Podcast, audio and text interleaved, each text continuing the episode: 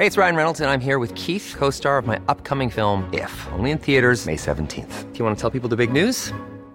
All right, I'll do. Sign up now and you'll get unlimited for $15 a month in six months of Paramount Plus Essential Plan on us. Mintmobile.com slash switch.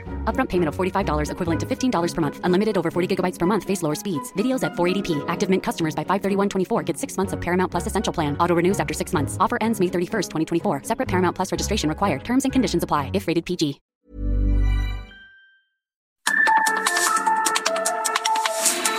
Norte a sur, las coordenadas de la información. Con Alejandro Cacho.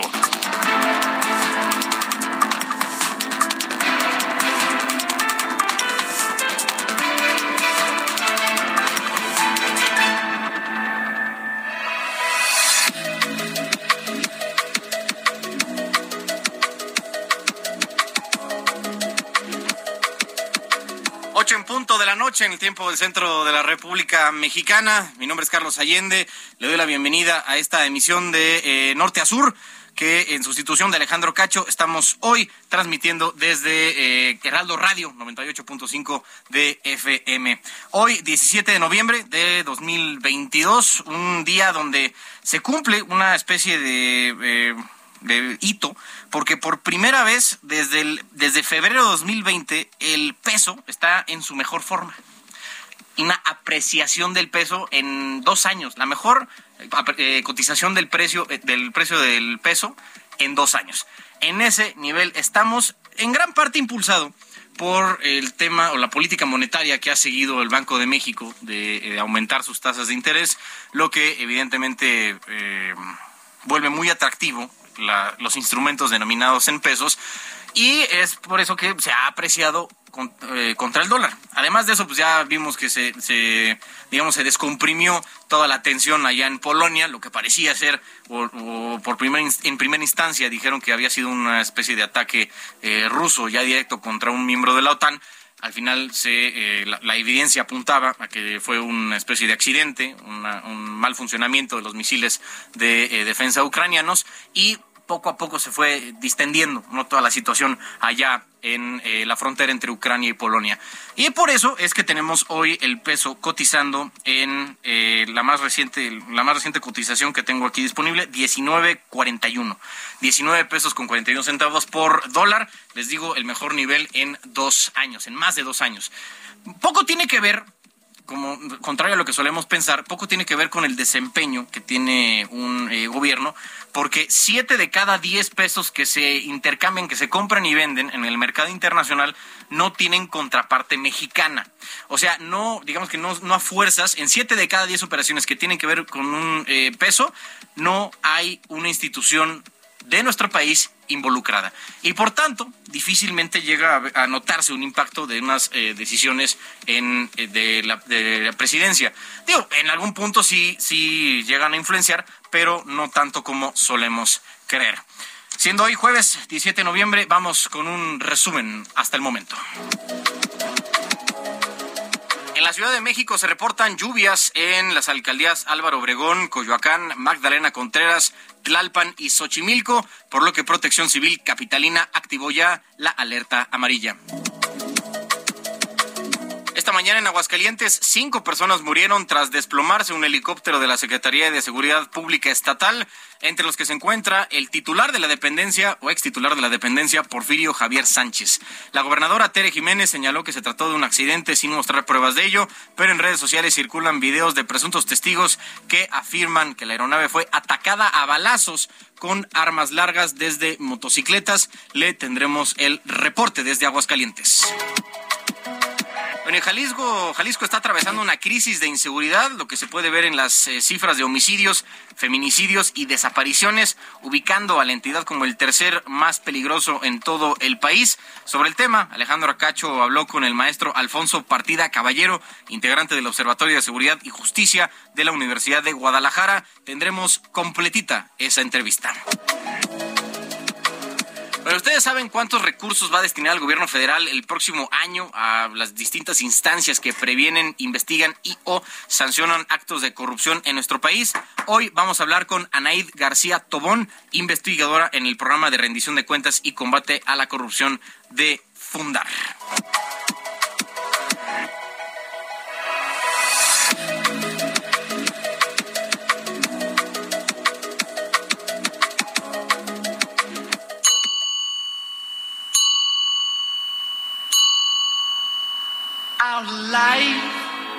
Together is so precious. Together we have grown. We have grown. Although our love is still special. Let's take a chance and fly away somewhere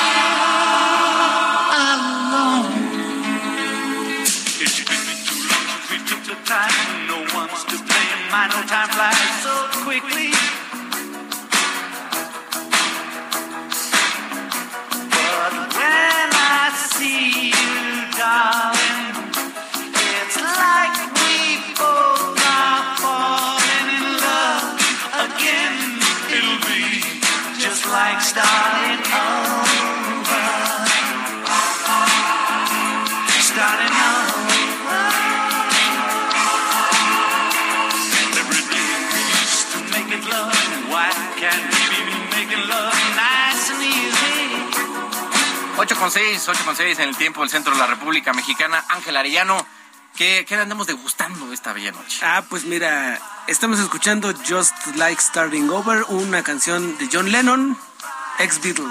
Sí, ¿Eh? ya me querían confundir aquí, fuera de la idea. Se aprovechan de mi ignorancia. Señora Allende pensó que era de los Stones, pero No, lo corregimos. Nada más están aprovechando de la ignorancia que tengo en el campo musical. 17 para- de noviembre de, maltratarme. de 1980 se publicó el séptimo y último disco de John Lennon ti- titulado Double Fantasy. Este disco pues tiene una gran signi- significación. Fíjate, fue el último que publicó. A él lo asesinaron el día 8 de diciembre de ese 1980. Y este Double Fantasy resulta que eh, John Lennon acababa de regresar ahí de, de sus, de sus actividades. Pero por la mañana le había firmado el disco a un, a un hombre llamado Mark David Chapman. Le dijo, oiga, ¿me puede firmar este? el- ah, mira, es el Double Fantasy, el Un nuevo. fan, ¿no? Así. Exactamente. Y ese mismo hombre a las diez y media de la noche le soltó cinco balazos y es quien terminó con su vida ese 8 de diciembre de 1980. Por eso, pues fue un, pues un todo una, un acontecimiento la muerte de John Lennon. ¿Por, por qué lo, por qué lo plomearon? Dice que quería ser alguien en la vida. Él, él se sentía John ¿Ah, sí? Mark David Chapman eh, ha dado varias versiones. Una es que él tenía se como delirios de grandeza. Sí, era un tipo totalmente zafado. Decía que es- no puede haber dos John Lennon. Yo soy John Lennon. Ay, por favor. Y después eh, eh, dice que quería ser alguien. Y hace, hace Pues, poco. pues vaya forma de pasar a la historia. como manches. Sí, y y ha solicitado varias ocasiones eh, libertad condicional, pero No, hombre, jamás en la vida. Y después de 40 años del asesinato, Mark David Chapman volvió a solicitarlo hace unos cinco días, pero pues le dijeron Naranjas. nada, señor. Así que vamos a estar escuchando esta noche este gran disco Double Fantasy de John Lennon, junto con quizá el disco Imagine, que también es un gran, gran disco, el que publicó después de la disolución de los Beatles. Pero pues este tiene un gran significado. Ya se acerca el mes de diciembre, 8 de diciembre, fecha del asesinato de John Winston Ono Lennon, como se terminó por Ah, llamaba Winston. Mira qué bonito. John Winston Ono por su esposa. Exacto, exacto, también. ¿no? Mira qué, tal? bonito. Ahí los dejamos con Just Like, Just like Starting Over. Es como volver, volver a empezar. Estamos. Gracias, Ángel. Gracias.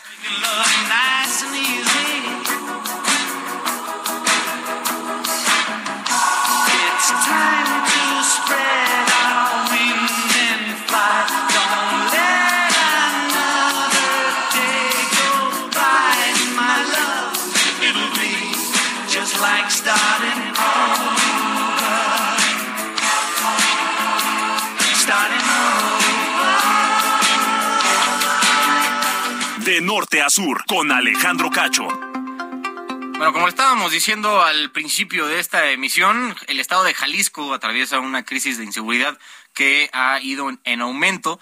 las cifras de homicidios, feminicidios y desapariciones tienen a esta entidad como la tercera más peligrosa del país. Este es el reporte.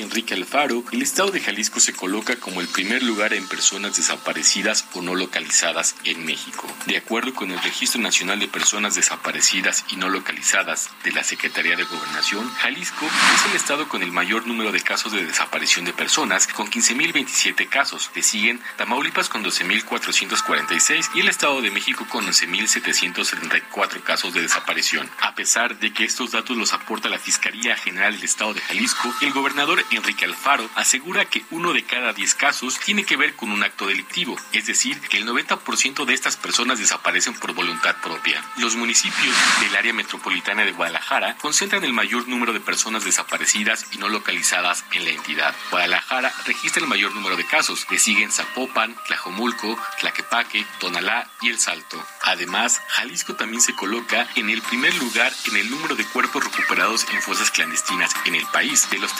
3.025 cuerpos recuperados en México, 727 fueron en Jalisco, lo que representa el 24% del total de los casos. Esta es la información. Ahí tenemos, ahí tenemos esta situación ahí en Jalisco que, pues sí, ya está tomando un, giro hacia lo negativo y eh, pues es triste, ¿no? Es un estado de los más importantes de este país, el tercero en importancia económica, igual de los más poblados, entonces eh, sí estaría eh, de, de, llamar la atención ¿no? Esta, este incremento en eh, delitos de tan alto impacto entre la, eh, entre la ciudadanía. Oigan, sobre el tema, Alejandro Cacho habló con el maestro Alfonso Partida Caballero, integrante del Observatorio de Seguridad y Justicia de la UDG, la Universidad de Guadalajara, y esto es parte de lo que platicaron. Vamos hasta Guadalajara con Alfonso Partida, él es integrante del Observatorio de Seguridad y Justicia de la Universidad de Guadalajara a quien agradecemos que nos acompañe porque pues eh, hemos estado documentando y los números así lo muestran que Jalisco es uno de los estados con más graves problemas de inseguridad y que pues el gobierno de Enrique Alfaro poco o nada ha hecho para para controlar esto. Eh, Alfonso, gracias por estar con nosotros. Buen día. No, muchas gracias a ustedes. Siempre será un honor estar con ustedes. Gracias, Alfonso. ¿Cuál es la situación de la seguridad y qué es lo que ha hecho el gobierno de Alfaro al respecto? Bueno, eh, el escenario es de mucha preocupación. Eh, siempre en Jalisco, a partir de este gobierno, ha sido una, una desatención la que se ha tenido porque el crecimiento de los delitos ha sido, eh, no se ha detenido en ningún momento. Enrique Alfaro eh, tiene un discurso de que todo está bien cuando todo está mal. Confunde eh, las denuncias que están bajando con los delitos. En Jalisco solamente se denuncia el 7% de los delitos. ¿Esto qué quiere decir? Que hay un 93% de cifra negra que esa no la contabiliza y estos son datos muy claros del propio INEGI, de las encuestas correspondientes de la ENSU, que es la encuesta nacional de seguridad urbana, y la encuesta de victimología. Eh, en, en, Jalisco van en su gobierno cerca de 10 mil homicidios contabilizando, eh, de los cuales él mismo ha quitado los homicidios eh, de desaparecidos que aparecen posteriormente ya sin vida, pero que esos nunca lo suman. Entonces, eh, 10 mil homicidios para Jalisco es enorme. De los, de los estados limítrofes como son Guanajuato, Colima, Michoacán, San Luis Potosí, Zacatecas, Jalisco es el de más alto nivel de crecimiento delictivo solamente competido con Guanajuato. Y, lógicamente que en Jalisco Enrique Alfaro no tiene una política criminal, que es el proyecto que debe de tener para decir a qué, cuáles son los compromisos que con su presupuesto, que en esta ocasión le subieron bastante, cerca del 10%, tienen cerca de 150 mil millones de pesos, de los cuales no, no le otorga, por ejemplo, al Instituto de Ciencia Forense, tenemos una crisis terrible en, en materia forense, tenemos una fiscalía totalmente penetrada por el crimen organizado eh, y tenemos también la presencia de, de los cárteles en 105 de los 126 municipios. Ahora, Alfonso, ¿por qué me, llama la atención que en cuatro años Enrique Alfaro no haya podido presentar una política en contra de la delincuencia? ¿Qué va a hacer o qué pretende hacer su gobierno? Ya se le pasó el tiempo, cuatro años. ¿Qué va a hacer o qué quiere hacer para devolver la seguridad a los jaliscienses? Efectivamente, los tiempos nos están comiendo y ojalá fuera nada más a su gobierno. El problema es que los que pagamos las consecuencias somos los ciudadanos, los ciudadanos que vivimos, que mantenemos al Estado. Y aparte, ¿qué es lo que hace Enrique Alfaro? Pues simplemente llena de, de, sus militantes del partido Movimiento Ciudadano, las fiscalías, eh, de gente que ya no tiene esa, ese ímpetu porque se venía trabajando con, con la gente, formándola eh, en, en las fiscalías, en las policías, pero ahora resulta que tenemos las policías también infiltradas, ¿no? Eh, en días pasados la, la defensa, la Secretaría de la Defensa Nacional le señaló al dirigente de, lo, de, la policía de Guadalajara y un año antes se había señalado a esa policía eh, en el asesinato de uno de los dirigentes del cártel contrario al cártel Jalisco Nueva Generación que resultó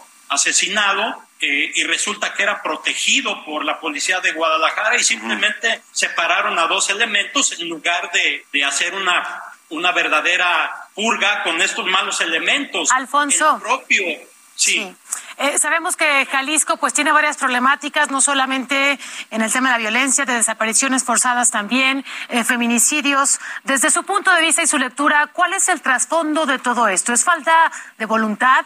¿Es falta de capacidad policíaca? ¿De dónde viene y se viene arrastrando esa situación que no es novedad, pero que sin duda se ha estado incrementando en los últimos meses? Mira, Enrique Alfaro lo que ha tenido es una, eh, un amplio desarrollo en la cuestión de controles de los otros poderes. Enrique Alfaro controla prácticamente a las fiscalías y a las policías, pero con elementos que no, no saben absolutamente nada de seguridad pública, ¿no? Ahí está el coordinador de seguridad, que es un verdadero incompetente, el fiscal de igual manera, que no nos explica sus estrategias de cómo no ya no ya no digamos lo que va a hacer, sino por qué estamos tan mal. De igual manera tiene sumido al poder judicial este con un presidente que lo tiene sometido a un consejo eh, de la judicatura eh, que le han dado por llamar la red de corrupción porque son sus familiares los que manejan los grandes negocios en Jalisco, los grandes eh, consejeros que van a, a, darle línea a los, a los jueces,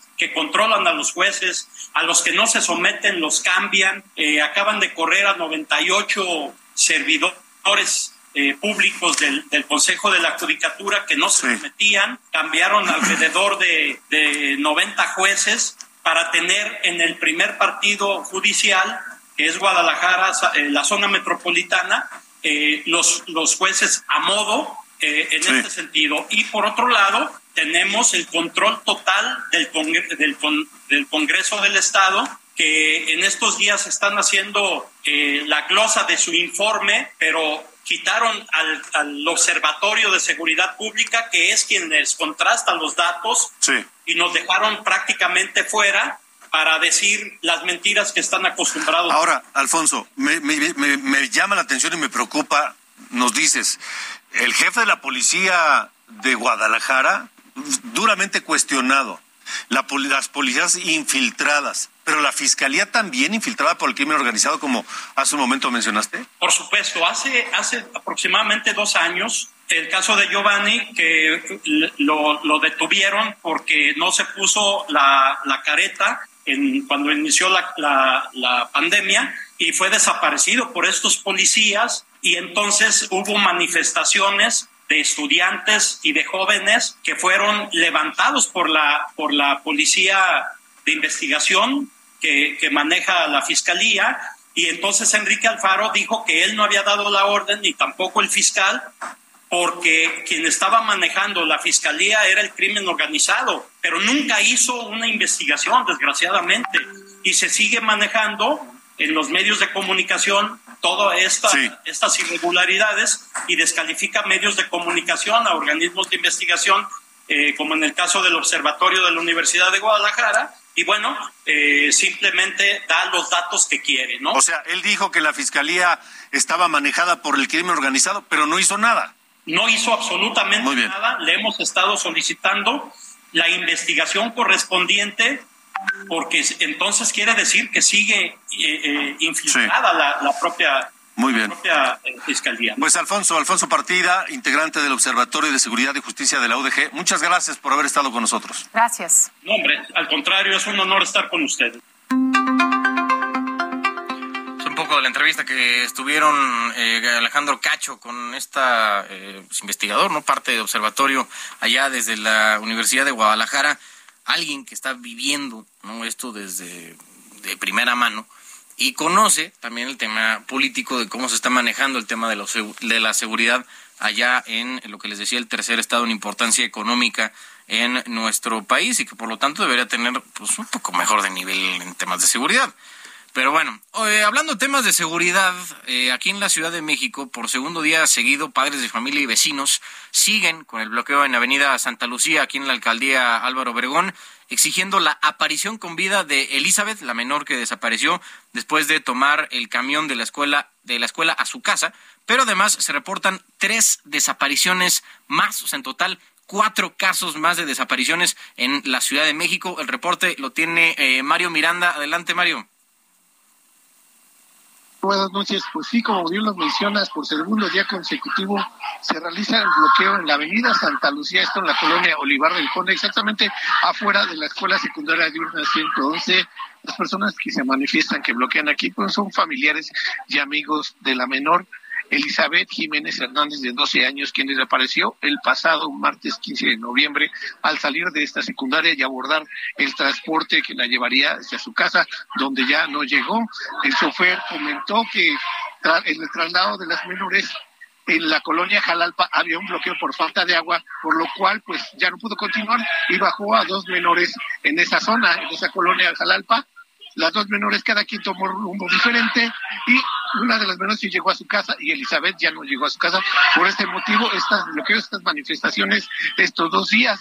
Este día la Fiscalía General de Justicia informó que hay avances importantes en, la, en los trabajos de investigación para localizar a la menor Elizabeth en, en esta zona. Y es, lo que comentaron es que ya revisaron las cámaras de videovigilancia, así como han preguntado a las personas que viven en esta colonia, pero los padres de familia pues ya están muy desesperados porque como, perdón, conforme pasa el tiempo, pues ellos se preocupan demasiado porque no aparece su hija. Y como bien lo mencionas, la alcaldesa Lía Limón mencionó mediante un mensaje de redes sociales que ya son cuatro casos de desapariciones en la alcaldía Álvaro Obregón. Al caso de Elizabeth se suman la desaparición de Julie, de Carolina y América.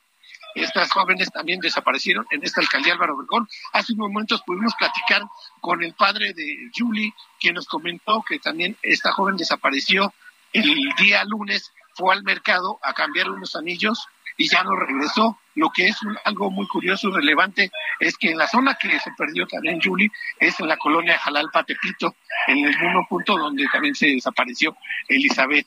Pues Carlos, estaremos aquí al pendiente de esta manifestación, este bloqueo, donde se encuentra lloviendo bastante fuerte y la gente sigue aquí pues con los ánimos, con los gritos para que aparezcan las menores. Claro, oye, Mario, nada más rápido una cosa. ¿Todas las eh, desaparecidas viven cerca de la misma zona? O sea, ¿las desapariciones se dieron en, proximidad geográfica?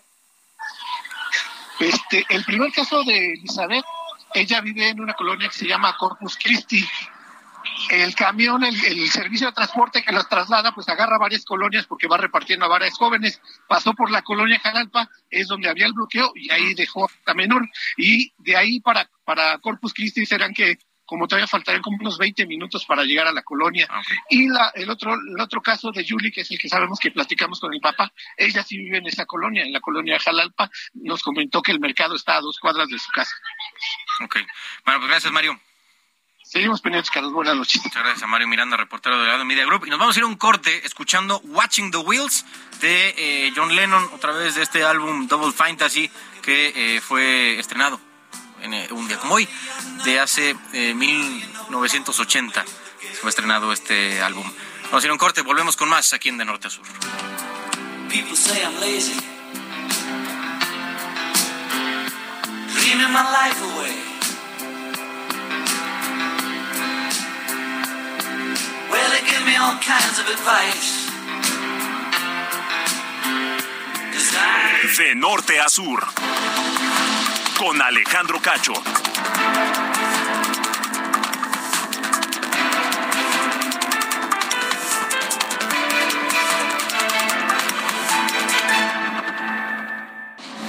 De norte a sur. Las coordenadas de la información.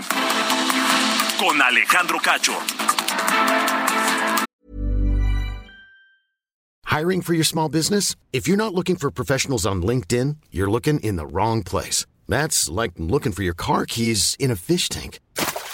LinkedIn helps you hire professionals you can't find anywhere else, even those who aren't actively searching for a new job but might be open to the perfect role. In a given month, over 70% of LinkedIn users don't even visit other leading job sites. So start looking in the right place. With LinkedIn, you can hire professionals like a professional. Post your free job on linkedin.com/people slash people today.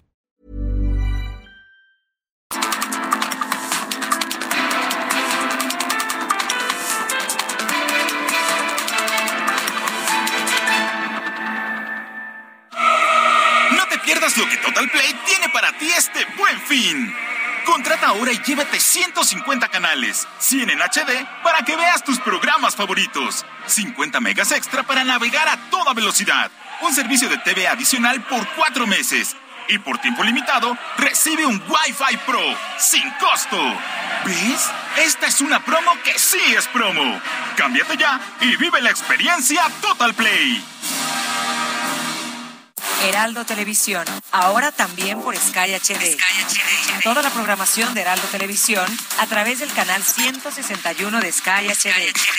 Noticias, deportes, entretenimiento, gastronomía y mucho más. Heraldo Televisión, en todo el país, ahora también por Sky HD.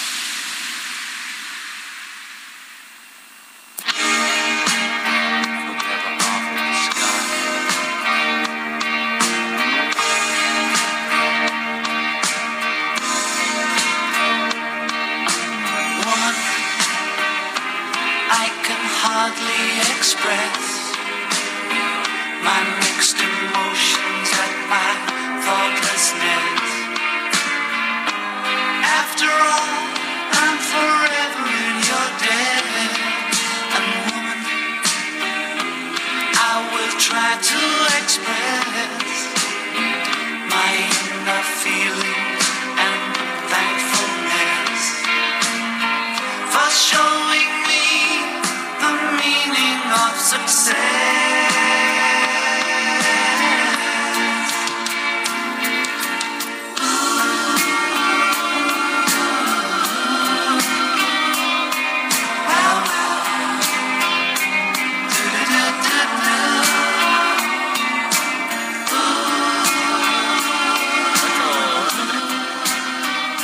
en el tiempo del centro de la República Mexicana. Estamos escuchando Woman de John Lennon, parte también del álbum Double Fantasy, publicado el 17 de noviembre de 1980. Parte de este eh, legendario miembro de los Beatles, asesinado, ya lo veíamos, ese mismo año, en diciembre.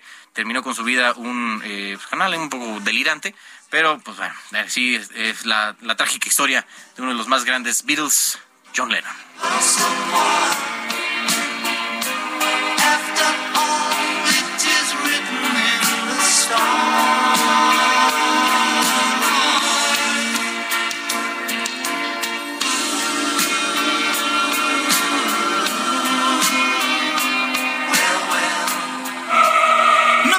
Lo que Total Play tiene para ti este buen fin. Contrata ahora y llévate 150 canales, 100 en HD para que veas tus programas favoritos, 50 megas extra para navegar a toda velocidad, un servicio de TV adicional por cuatro meses Y por tiempo limitado, recibe un Wi-Fi Pro sin costo. ¿Ves? Esta es una promo que sí es promo. Cámbiate ya y vive la experiencia Total Play. De norte a sur, las coordenadas de la información. Buenas noches, estas son las noticias de norte a sur. El exgobernador de Veracruz, Javier Duarte, fue vinculado a proceso por el delito de desaparición forzada contra un elemento de la Secretaría de Seguridad Pública del Estado. Recordemos que el exmandatario local actualmente cumple una sentencia de nueve años de prisión que se le impuso por los delitos de lavado de dinero y asociación delictuosa. En Zacatecas, autoridades municipales de Jerez decidieron cancelar el desfile conmemorativo a la Revolución Mexicana ante el clima de violencia que se vive en la región, pues apenas el martes ocurrió una balacera en el centro del municipio que provocó pánico entre los ciudadanos.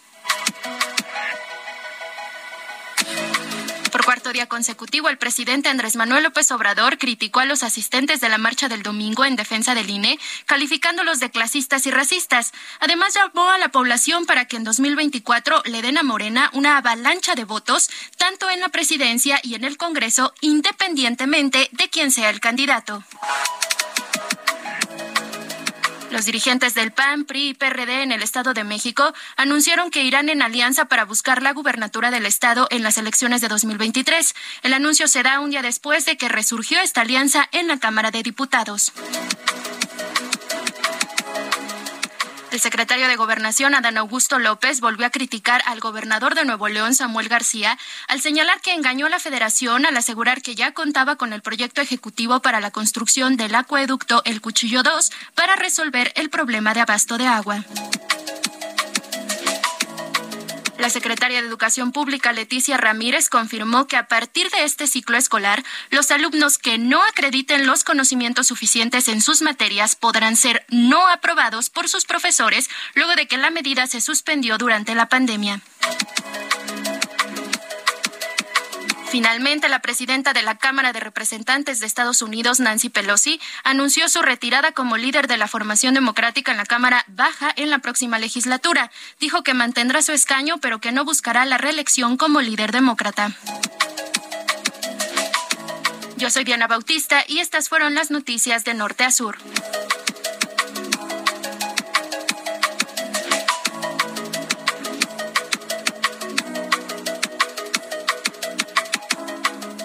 De norte a sur, con Alejandro Cacho. 8 con 36 en el tiempo del centro de la República Mexicana. Oigan, antes de pasar con la entrevista eh, sobre este asunto de anticorrupción, un tema de último minuto. Parece que Corea del Norte disparó un misil inter- intercontinental que cayó en la zona económica exclusiva de Japón después de un tiempo estimado de vuelo de 65 minutos. Todo estuvo más o menos una hora en vuelo este misil balístico intercontinental desde Corea del Norte cayendo en la zona económica exclusiva de Japón. Seguimos con las tensiones en el panorama internacional.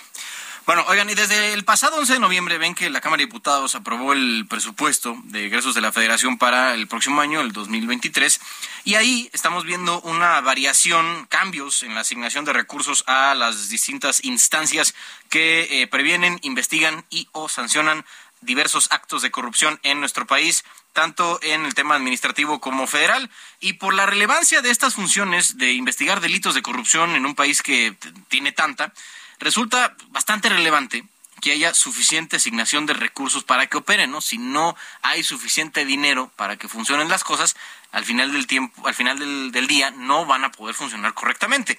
¿Cómo es que se asignaron estos recursos? Y la pregunta más importante, ¿son suficientes? Eso queremos averiguar con Anaid García Tobón, investigadora en el programa de rendición de cuentas y combate a la corrupción de Fundar. Anaid, ¿cómo estás? Buenas noches. Buenas noches, Carlos. Muchísimas gracias por el espacio. Muchas gracias a tu auditorio también por escucharnos. Pues como bien dices, el pasado viernes las y los diputados aprobaron el presupuesto de egresos de la Federación y lo que observamos en lo que respecta a las instituciones encargadas de combatir la corrupción, pues es que hay ganadoras y perdedoras. A lo largo del sexenio ha habido variaciones constantes en el presupuesto. Sin embargo, la tendencia es que se ha fortalecido presupuestariamente a con aumentos constantes, por lo menos a tres instituciones. Los aumentos de 2022 a 2023 oscilan entre el 1 y 2% a nivel general. Sin embargo, lo que hicimos en Fundar para tener un panorama mucho más preciso fue comparar con qué recursos iniciaron las instituciones en el sexenio y cuántos recursos van a tener en este 2023 y en ese sentido, a la institución ganadora del presupuesto a la que más se le ha apostado es la Secretaría de la Función Pública, que tiene un aumento de 22% de sus recursos. Y eh, después eh, está el Consejo de la Judicatura Federal, que ha tenido eh, un, un incremento constante desde el año 2020 hasta la fecha, pues eh, se le ha aumentado reiteradamente el presupuesto y ha tenido a nivel general pues un aumento del 7% y la Auditoría Superior de la Federación también ha sido beneficiada con un 15% de su de su presupuesto. En cuanto a las instituciones que han sido más afectadas presupuestariamente, la que vemos es a la secretaria ejecutiva del Sistema Nacional Anticorrupción, esta institución que funge como el brazo operativo del Sistema Nacional Anticorrupción y que es eh, la encargada de implementar la política pública en este sentido. Y esta institución ha visto reducido su presupuesto en 28%, contaba eh, en el sexenio en 2018 con 172 millones y ahora pasa con cifras preliminares a 129 millones. Y pues otra institución que se ha visto afectada presupuestariamente es el INAI, eh, con una reducción de 9%. Otra institución que tuvo una, una reducción mínima del 1% es el Tribunal de Justicia Administrativa. Y esto quiere decir que en términos de combate a la corrupción se apuesta a instituciones que sancionan, como el Consejo de la Judicatura y la Secretaría de la Función Pública, y a la instancia fiscalizadora por excelencia, la Auditoría Superior de la Federación. Sin embargo, pues hay que fortalecer eh, presupuestariamente a las instituciones que previenen la corrupción, en este caso el INAI y el CESNA. Y también hay algo que es muy importante de mencionar, que eh, es necesario hacer un diagnóstico presupuestario a la institución de eh, encargada de investigar la corrupción, en este caso la Fiscalía especializada en combate a la corrupción, y aquí hay que ponerle un asterisco porque la Fiscalía eh, ha visto un aumento de 437% de su presupuesto si lo comparamos eh, de 2018 a 2023.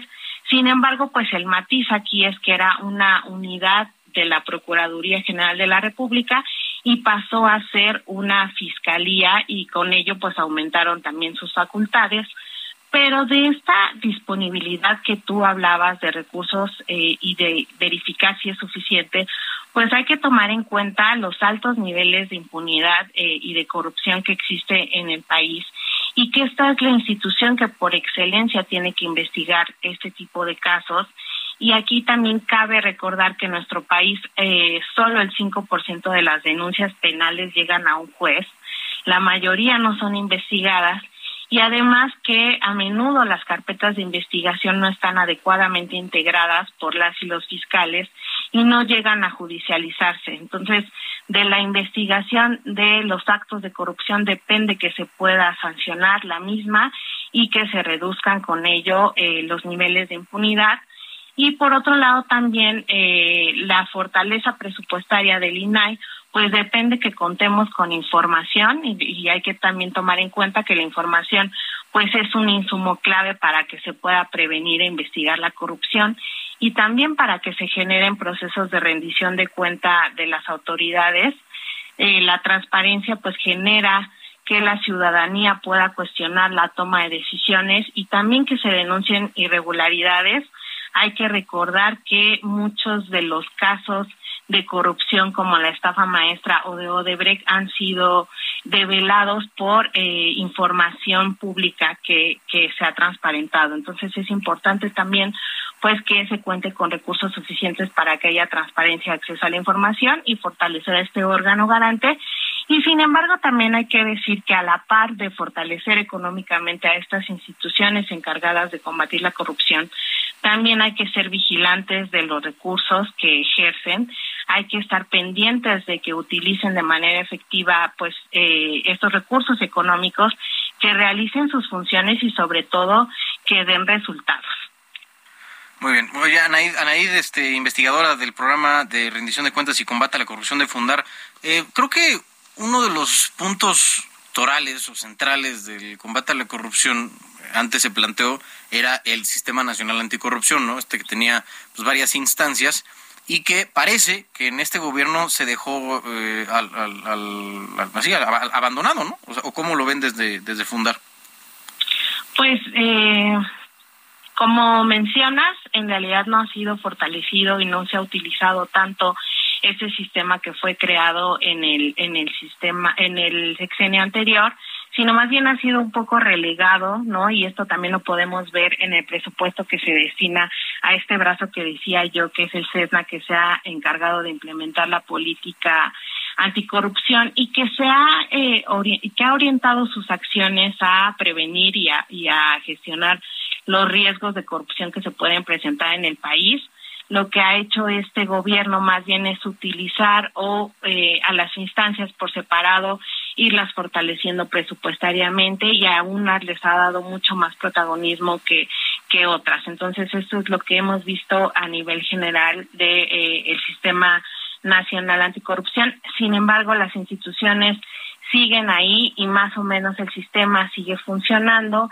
y eh, a partir de, de, esto que te menciono, también es importante decir que uno de los trabajos con los que ha continuado el Sistema Nacional Anticorrupción y el CESNA es este anexo eh, anticorrupción, que es una herramienta presupuestaria para que se puedan identificar los recursos y las unidades responsables que destinan eh, acciones a combatir la, la, corrupción. Aquí se especifican cuáles son los montos y cuáles son las acciones sustantivas que se van a realizar para que se pueda prevenir, detectar y sancionar adecuadamente la corrupción.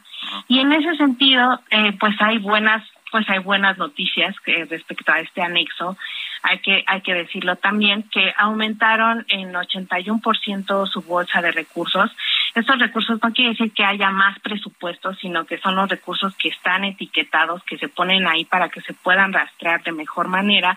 Y pues esto pasa de 3.700 eh, millones de pesos a 6.700 millones de pesos. Es un aumento considerable y se integra una de las instancias que no estaba ahí en este anexo, que es la Auditoría Superior de la Federación con el 100% de su presupuesto. Y también hay otras instancias que se integran a etiquetar su presupuesto. Está el CONACYT del Archivo General de la Nación, el Instituto eh, Nacional de las Mujeres, la Secretaría del Bienestar, la Secretaría de Educación Pública son 12 instancias en total las que integran ya sus recursos y pues esto es positivo, pero también hay que clarificar cuáles son las acciones que van a desempeñar estas instituciones, tomando en cuenta que este anexo anticorrupción se alinea con la política nacional anticorrupción, que es la que está operando eh, el CESNA y el Sistema Nacional Anticorrupción. Entonces es importante que se diga cómo van a abonar al combate a la corrupción, porque anteriormente cuando se empieza a plantear este este anexo transversal anticorrupción en el año 2018 lo que veíamos era un cúmulo de instituciones, más de 30 instituciones que estaban en el anexo y metían su presupuesto, lo etiquetaban y sin embargo los programas estaban completamente desvinculados de acciones anticorrupción. Por ejemplo, estaba el ejército con algunos de sus programas presupuestarios, sin embargo, pues ellos no tenían nada que ver en esta lucha contra la corrupción y tampoco estaban eh, considerados en la política. Entonces, si bien ha sido pues un poco relegado y sus funciones ya no eh, ya no han sido tan activos, pues sí siguen con este esfuerzo a nivel presupuestario para que se pueda identificar de mejor manera cuánto eh, se destina al combate a la corrupción, también considerando que no todas las instituciones, eh, el 100% de sus acciones, pues son para combatir, para combatir la corrupción. Pues bueno, Anaíd García Tobón, investigadora en el programa de rendición de cuentas y combate a la corrupción de Fundar. Muchas gracias por estos minutos para De Norte a Sur. Muchísimas gracias, Carlos, que estén muy bien. Igualmente, buena noche. Gracias, Anaid. Eh, ahí tienen, ¿no? Cómo estamos en este asunto de la corrupción. Oigan, en otro, en otro tema, como le decía al principio de este noticiario, esta mañana en Aguascalientes se desplomó un helicóptero de la Secretaría de Seguridad Pública del Estado, donde eh, iba el titular de la dependencia, Porfirio Javier Sánchez. El reporte lo tiene Omar Hernández, corresponsal del Heraldo en Aguascalientes. Adelante, Omar.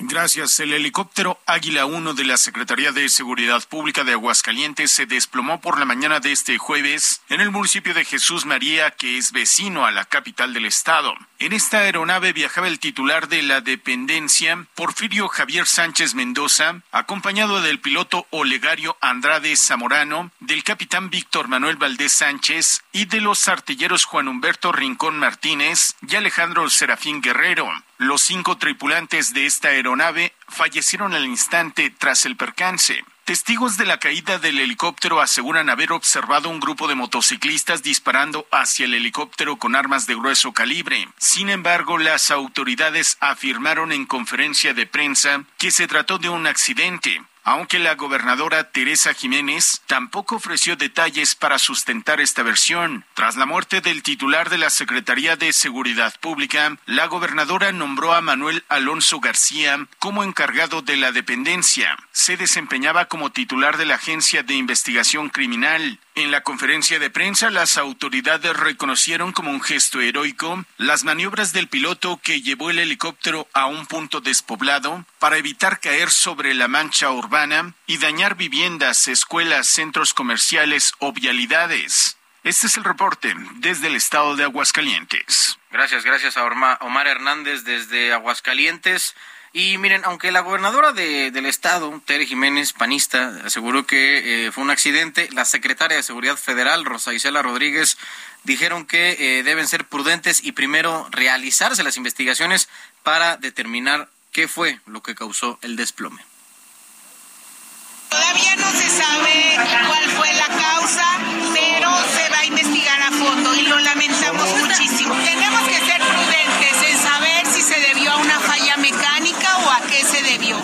No podemos decir de ninguna manera a estas alturas hay que hacer una investigación a fondo y que se vea exactamente cuál es la causa eh, de este lamentable accidente. Pues digo, primero habrá que averiguar qué fue lo que pasó, si estos eh, testimonios de la gente que estuvo en Aguascalientes eh, sobre ataques desde motocicletas con armas largas tienen eh, algo de apoyo en, la razón o en la realidad.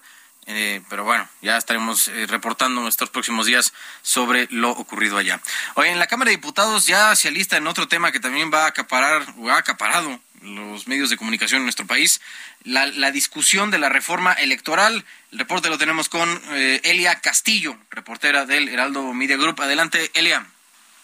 Muy buenas noches, Carlos. Te saludo con mucho gusto a ti al auditorio. Pues así es, las comisiones unidas de puntos constitucionales, reforma político-electoral y de gobernación de la Cámara de Diputados se instalarán en sesión permanente el próximo 23 de noviembre para conocer el proyecto de dictamen de reforma electoral con la intención eh, pues de la fracción mayoritaria de Morena y aliados de someterlo a votación antes del 30 de noviembre.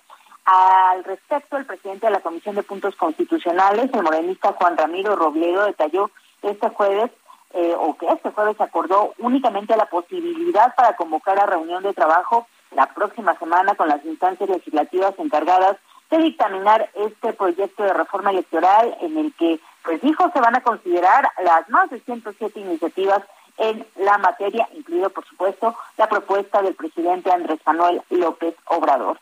Añadió que respecto a los plazos, pues eh, se dejarán los cinco días que establece la ley para que los legisladores conozcan el dictamen que se prevé ser listo justamente el próximo miércoles para someterlo eh, a, a, votación, a discusión y votación de comisiones unidas y posteriormente pues remitirlo a la mesa directiva con la intención, insisto, de que sea de que sea eh, pues puesto a, a, consideración del pleno de Cámara de Diputados el próximo 29 de noviembre o en su caso el 30 de noviembre así que bueno ya avanza este eh, dictamen que ya adelantó la mayoría la perdón las fracciones de, oposición del PAN PRI PRD y Movimiento Ciudadano que votarán en contra toda vez eh, que pues es será redactado en torno a la iniciativa del presidente Andrés Manuel López Obrador, que entre otros aspectos busca sustituir al Instituto Nacional Electoral. Eh, Carlos, te comento que la intención, la intención de Morena es agilizar este trámite, la dictaminación, votación de esta reforma constitucional, tanto en comisiones como en el Pleno, para inmediatamente eh, pues presentar su iniciativa eh, de, eh, de, reforma a leyes secundarias, que ya había ya adelantó el presidente de la República, Andrés Manuel López Obrador, que pueda estar listo el 7 de diciembre para someterlo pues prácticamente eh, inmediatamente a consideración del Pleno de la Cámara de Diputados antes de que concluya el periodo ordinario de sesiones, que es el próximo 15 de diciembre. Este es el reporte que te tengo. Carlos. Muchas gracias, Elia Castillo. Muy buenas noches. Muy buenas noches. A Elia, digo, faltará ver si... Parece que la reforma constitucional está ya este, sepultada. Pero habrá que ver cuál es este plan B, ¿no? Del que habló el presidente de la República. Por eso ya estaremos viendo en el futuro, ya que se derrote la eh, votación de la Constitucional y veamos qué es lo que presentan. Nos pedimos, llegamos al final de esta emisión de De Norte a Sur. Nos vamos con I'm Losing You de John Lennon, lo que nos acompañó esta emisión. Mi nombre es Carlos Allende, esto fue De Norte a Sur. Gracias por escucharnos. Buenas noches.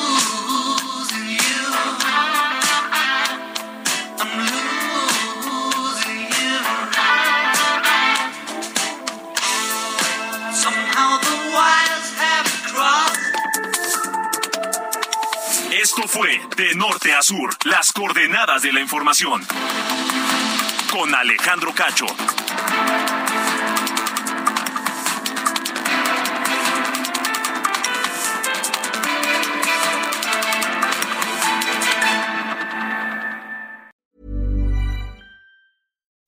When you make decisions for your company, you look for the no-brainers. If you have a lot of mailing to do, stamps.com is the ultimate no-brainer. Use the Stamps.com mobile app to mail everything you need to keep your business running with up to 89% off USPS and UPS. Make the same no brainer decision as over 1 million other businesses with Stamps.com. Use code PROGRAM for a special offer. That's Stamps.com code PROGRAM.